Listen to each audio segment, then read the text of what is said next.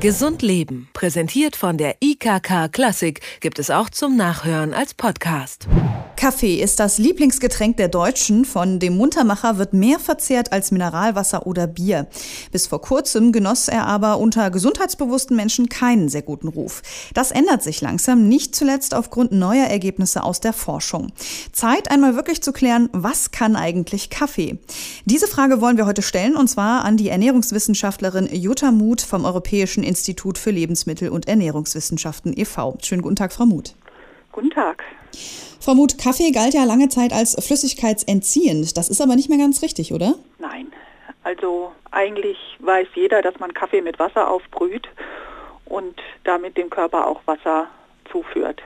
Er wirkt entwässernd, aber ähm, man nimmt mehr Wasser auf, als dass der Körper nachher abgibt. Koffein ist ja so ein bisschen das Stichwort. Ähm, wenn wir an Kaffee denken, dann müssen wir auch äh, über Koffein sprechen. Was macht ja. denn Koffein in unserem Körper? Also das Koffein ist für die anregende Wirkung im Kaffee verantwortlich. Also es steigert den Blutdruck, erhöht die Konzentration. Das sind so die wichtigsten Wirkungen erstmal ja, also dazu.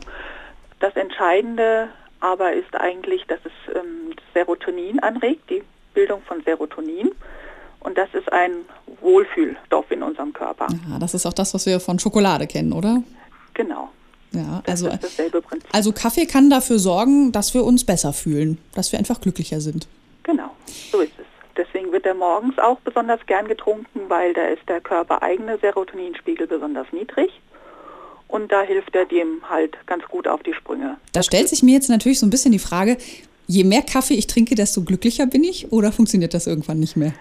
Irgendwann wird natürlich die Wirkung vom Koffein so stark, dass sie anfangen zu zittern und ähm, ihr Kreislauf aus dem Takt gerät, dann fühlen sie sich nicht mehr gut.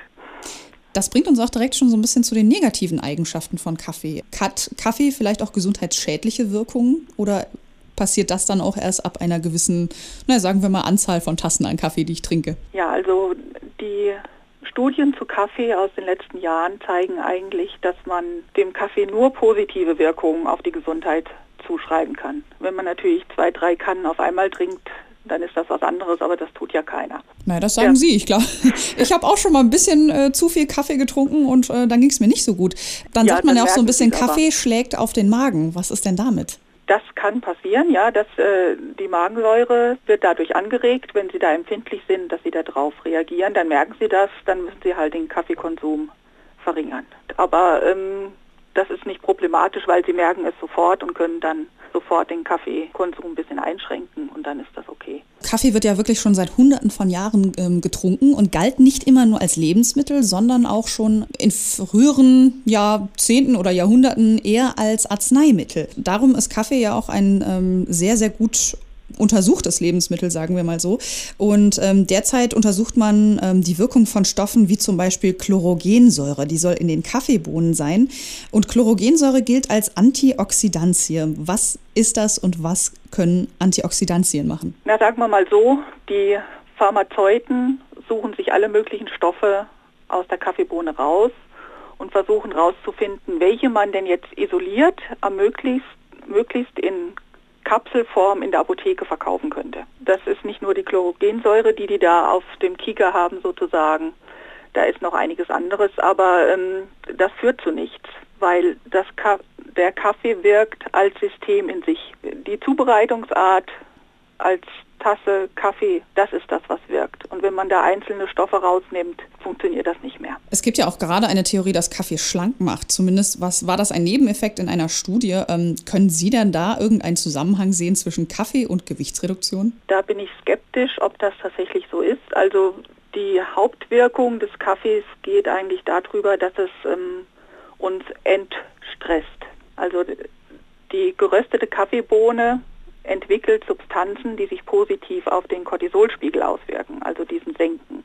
Cortisol ist das typische Stresshormon. Und daraus leiten sich auch die gesundheitlich positiven Wirkungen ab. Also nimmt uns einfach den Alltagsstress ein bisschen, dadurch sinkt der Cortisolspiegel und dann wirkt sich das positiv zum Beispiel auf den ähm, Zuckerspiegel aus. Deswegen hat man auch gefunden, dass Diabetiker vom Kaffeekonsum sehr profitieren. Das hört sich ja jetzt erstmal alles ganz positiv an, aber man ja. sagt ja auch immer, Kinder und Koffein ist keine gute Idee. Darum kriegen die Kleinen ja weder Kaffee noch Cola, äh, zumindest ähm, bei den meisten Eltern. Warum ist Koffein denn für Kinder schädlich? Also Kaffee ist für Kinder nur in hohen Konzentrationen bedenklich.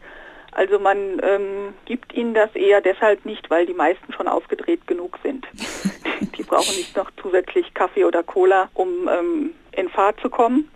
Und man möchte natürlich auch gerne, dass die nachts schlafen. Das, da sollte man ihnen dann wirklich äh, ab nachmittags wieder Kaffee noch Cola angedeihen lassen. Also bleiben wir lieber dabei. Kaffee lieber für die Großen, das sagt ja. Ernährungswissenschaftlerin Jutta Muth vom Europäischen Institut für Lebensmittel- und Ernährungswissenschaften e.V. Vielen Dank dafür. Okay. Gesund Leben, präsentiert von der IKK Klassik, gibt es auch zum Nachhören als Podcast.